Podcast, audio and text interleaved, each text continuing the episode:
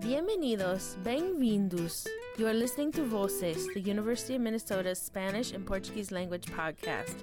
If this is your first time listening, thanks for tuning in.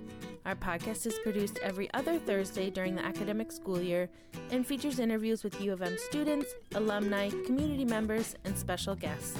Gracias por escuchar. Obrigada por escutar.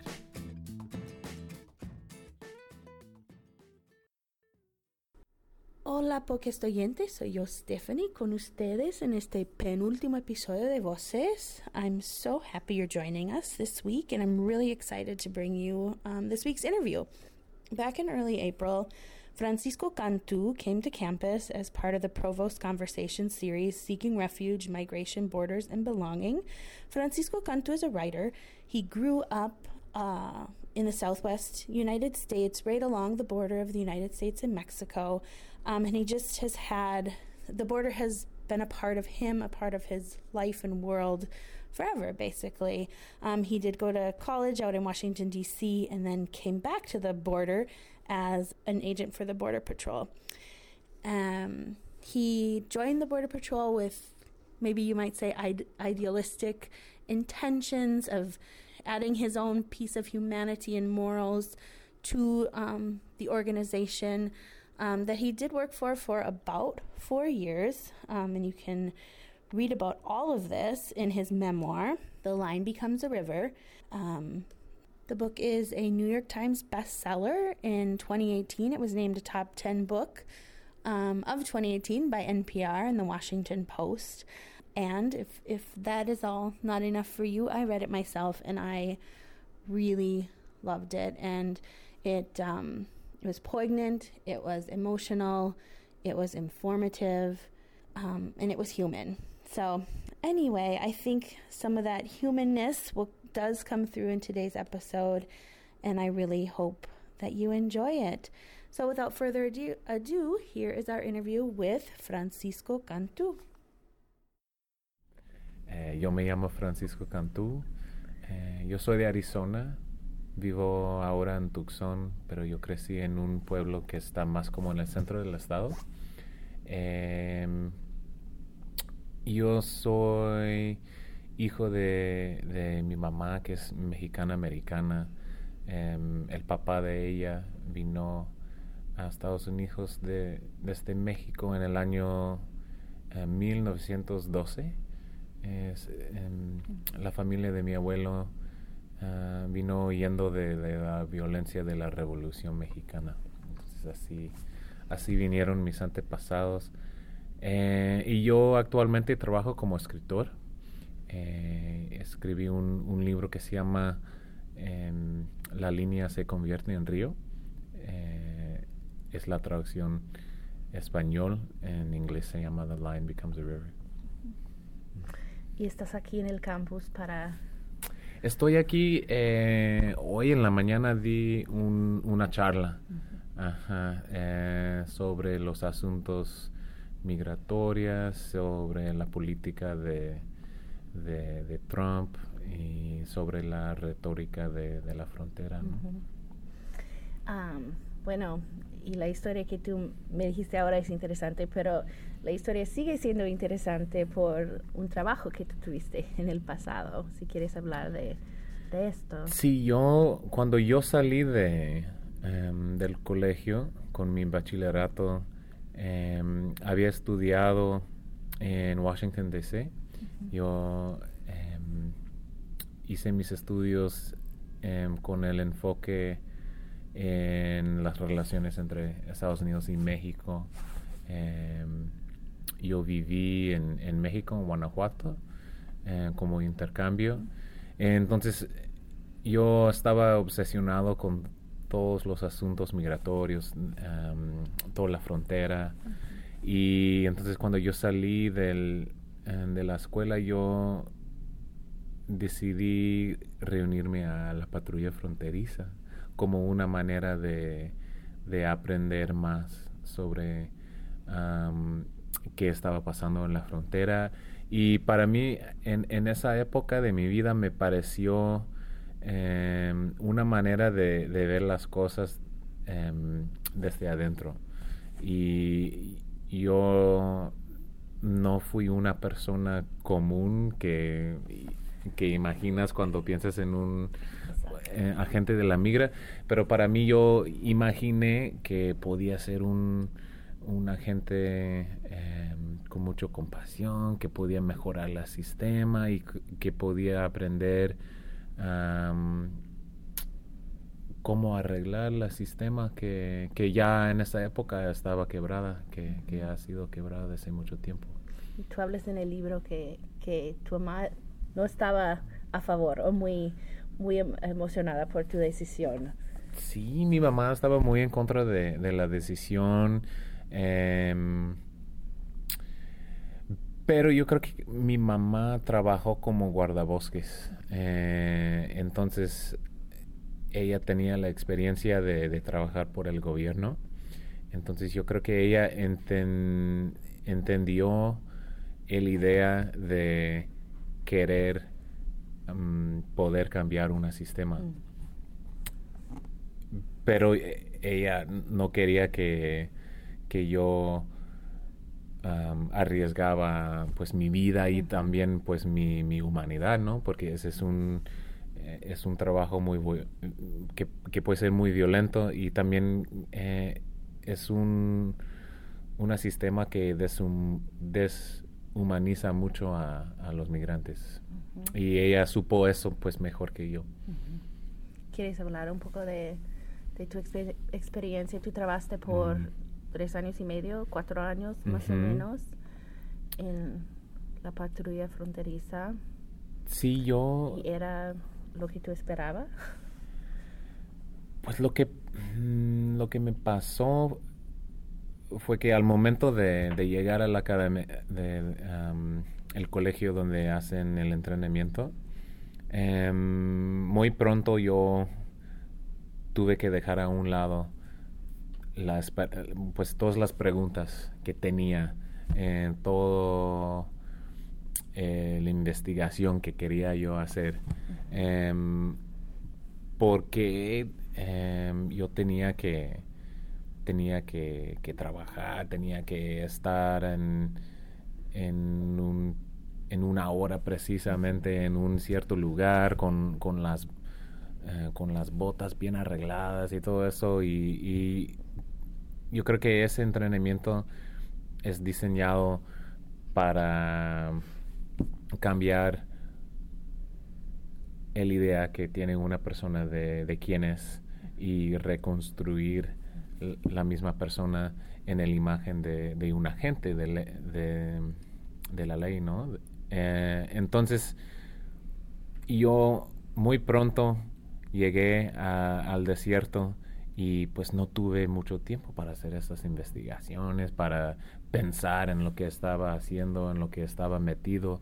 Ah, entonces, yo creo que fue mucho después eh, cuando yo me di cuenta de que ya estaba perdiendo poco a poco em, el sentido de, de quién fui yo y y estaba yo creo que perdiendo también un poco el sentido de, la humanidad, ¿no? Em, por, por tener, trabajar en un sistema tan injusto, ¿no? Y bueno, no sé si, si tienes un recuerdo en particular o algo que quieras compartir. ¿Tienes un recuerdo en el libro pero, you know, hay algo que, que realmente te hizo darte cuenta de lo injusto o lo hmm. inhumano que es este sistema. Sí, yo me acuerdo de de haber encontrado una pareja muy joven, como la misma edad que yo. Eh, fue una pareja recién casado em, que habían, se habían perdido en el desierto, em, fueron separados del grupo, del, de su coyote, su guía, y les encontré en, una iglesia em, en el desierto, pues ya estaban esperando em, que alguien les pues estaban buscando agua, estaban buscando comida. Y pues yo llegué y empecé a hablar con, con el Señor y pues muy pronto me dijo, ah, pues mira, mi, mi esposa habla inglés. Ella, pues, ella creció aquí en Estados Unidos, en, en Iowa. Y yo empecé a hablar con ella y me dijo, pues, yo, yo fui maestra, em, yo fui maestra, yo trabajé, pues, en, en Iowa dando clases y de repente murió mi mamá y yo regresé a México para Murió cuidarla. en México. Ajá. Ajá, murió en México. Eh, entonces, como ella no, no tuvo papeles, em, estaban cruzando em, ilegalmente. Y toda esa conversación pasó en inglés, ¿no? Ella habló perfectamente bien, ¿no? Desde una edad muy joven ha- había estado en Estados Unidos. Y me dijo, em, estaba embarazada. Y me dijo, pues es- estoy cruzando porque yo quiero que mi hijo tiene las mismas oportunidades que, que yo tuve, como am, que yo tuve viviendo en Estados Unidos. Y pues conversamos mucho tiempo y al fin el, el hombre pues me preguntó, ah, no, no nos puede dejar allá en la línea sin, sin tener que deportarnos y todo eso, a lo mejor pues nos puede traer allá, dejarnos ahí y como hermano, me dijo, como hermano.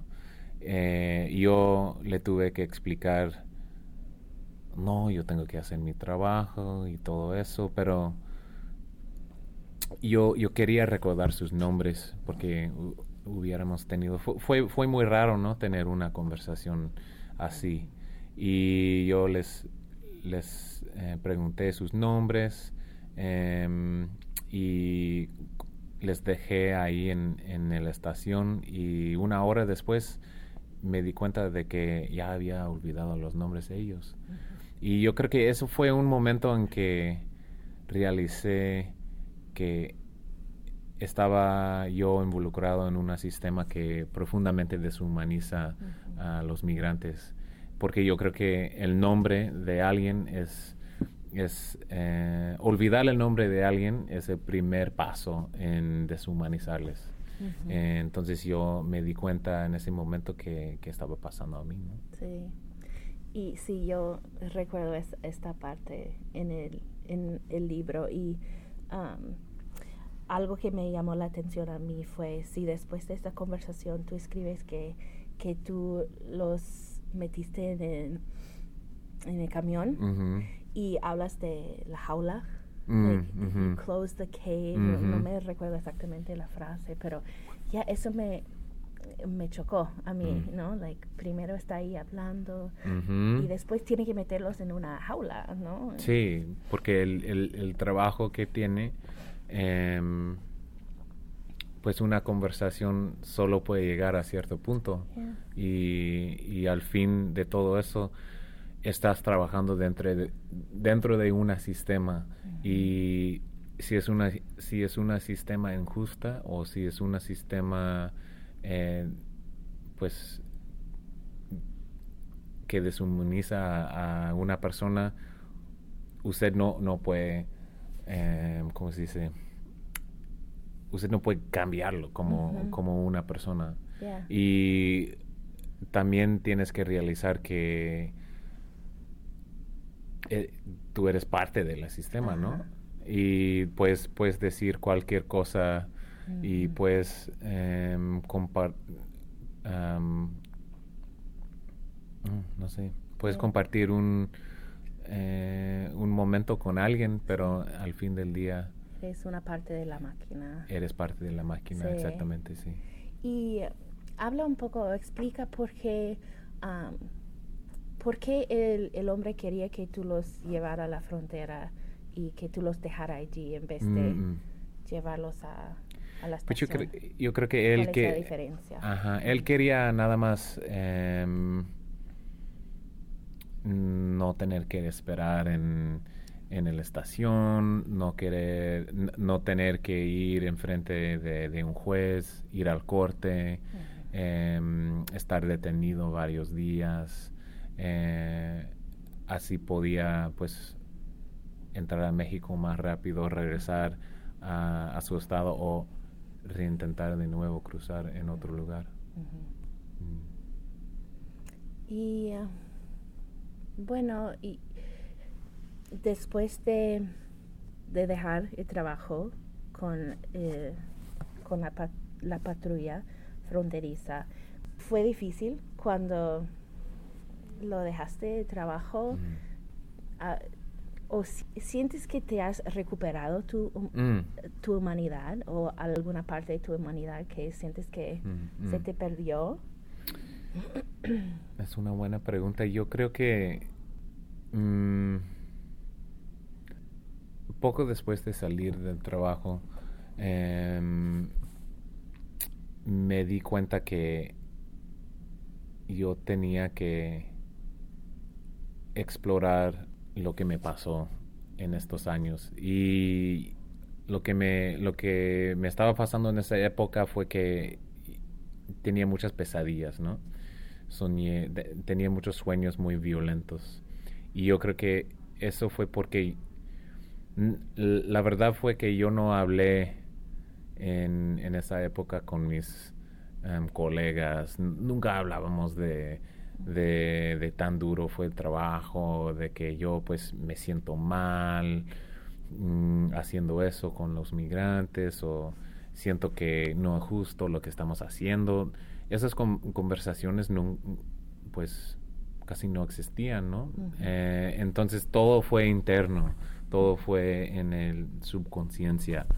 Y poco después de, de, salir del trabajo, em, fue como una gran oportunidad de, explorar todo lo que yo había escondido de sí, de, yo mismo, ¿no?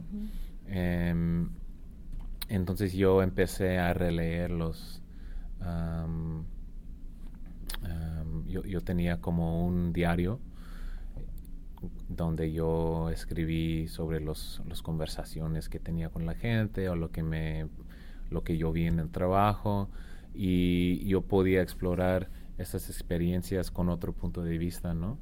Y yo podía empezar intentar entender lo que e, en, lo que estaba metido en, en esa época porque mientras estás haciendo algo, a veces es muy difícil entender em, en, qué estás metido, ¿no?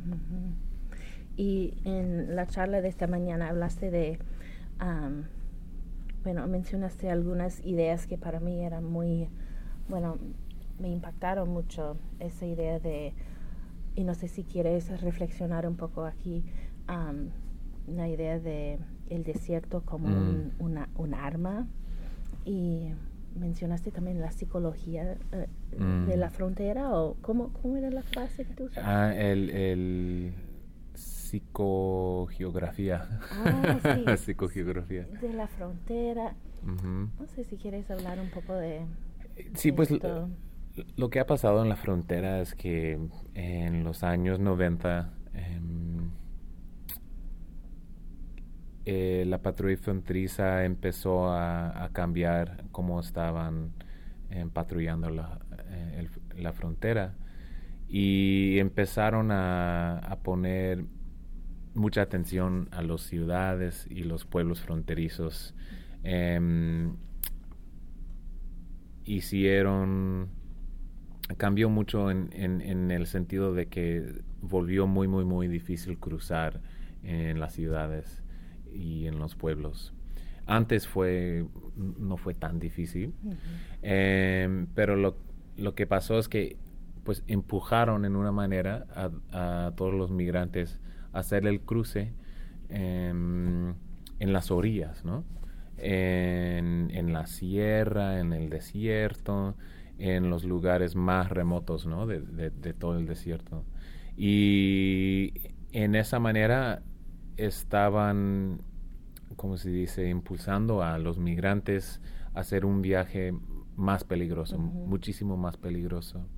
Y desde estos años em, vimos que muchísimos más migrantes em, empezaron a perder la vida, ¿no? Eh, donde yo vivo, en, yo vivo en Arizona, en Tucson, en el condado Pima. Y el condado Pima se volvió en el condado más peligroso eh, de toda la frontera por muchos años, en, en los años 2000. Em, había años en que murieron más que 300 eh, migrantes en ese, en, ese condado mm. en, en, un año. Entonces, ah, y ahora yo creo que es, es, un poco más peligroso el cruce en Texas, en el sur de Texas.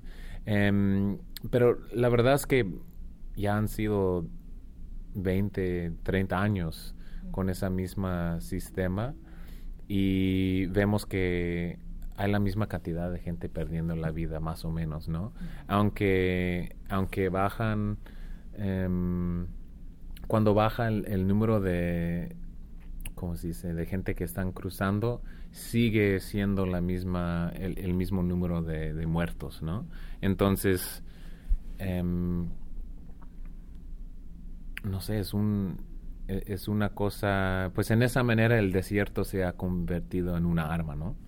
Eh, y la idea de, de, psicogeografía es nada más es, una cosa que me interesa, es como una pregunta, cómo, em, cómo el paisaje del desierto ha afectado cómo entendemos la frontera, cómo pensamos en la frontera, porque yo creo que en, en ambos países, ¿no? Tan en Estados Unidos como en México, imaginamos a la frontera como, eh, como un infierno, ¿no? Como un, un lugar muy lejos de, de la civilización, em, con pocos servicios, con poca cultura. Pero la verdad es que hay, hay, hay mucha industria, hay mucha cultura. Mm, la, la, frontera no, es, no existe en la orilla, sino tiene su propia cultura.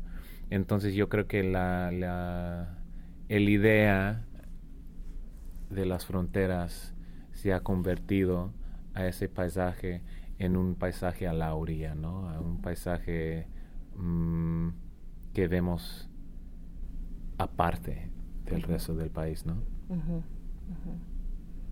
Y es una manera para dehumanizar, dehumanizar lo que está pasando, ¿no? Pensar en es otro, es otra cosa que no es diferente de mí, no es parte de mí. Pero tú hablaste de, que incluso aquí en Minnesota estamos todos parte de, esta situación, ¿no? ¿No era lo que usted estaba diciendo? Sí, pues yo, yo creo que lo que vemos ahora es que no, pues no importa dónde, donde vives, la frontera tiene una manera de alcanzar a todas las comunidades. Em, vemos ahora que hay mucha gente viviendo em, en un estado constante em, de, ¿cómo se dice?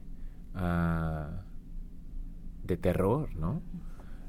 Muchas comunidades de, inmigrantes pues no, no saben cuándo va a llegar ICE, ¿no? Cuándo va a llegar eh, un, policía que va a agarrar a sus hijos y y deportarlos o separarlos.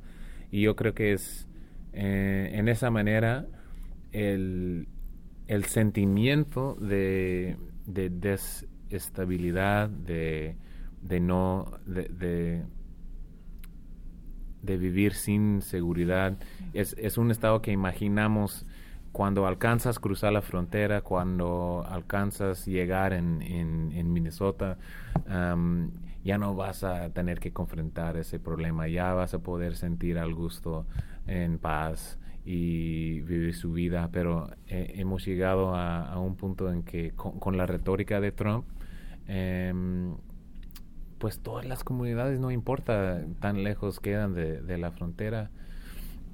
Mm.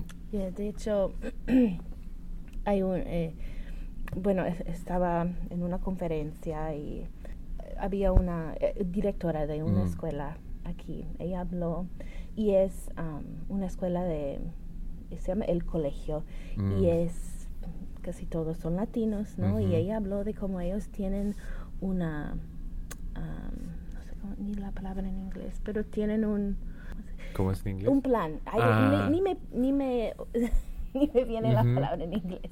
Un plan para si, si los estudiantes están afuera Mm, en el recreo, si alguien sale y hace al- un- una señal con la mano, Ah, es como es para decir que tienen que- hay peligro, viene la migración, tienen que Mm, entrar y, y- y practican eso, como mis hijos en su escuela practican eh, para tormenta, Mm, ¿no? sí, sí, Ellos sí. practican para la llegada de ice. Sí, no, No. hay que hay que saber muy bien los derechos que tiene uno porque eh, esa es otra manera en, en que funciona el sistema. Si, si alguien no, no, no sabe cuáles son sus derechos, pues van a tomar ventaja de ellos, ¿no? Exacto, Sí. exacto.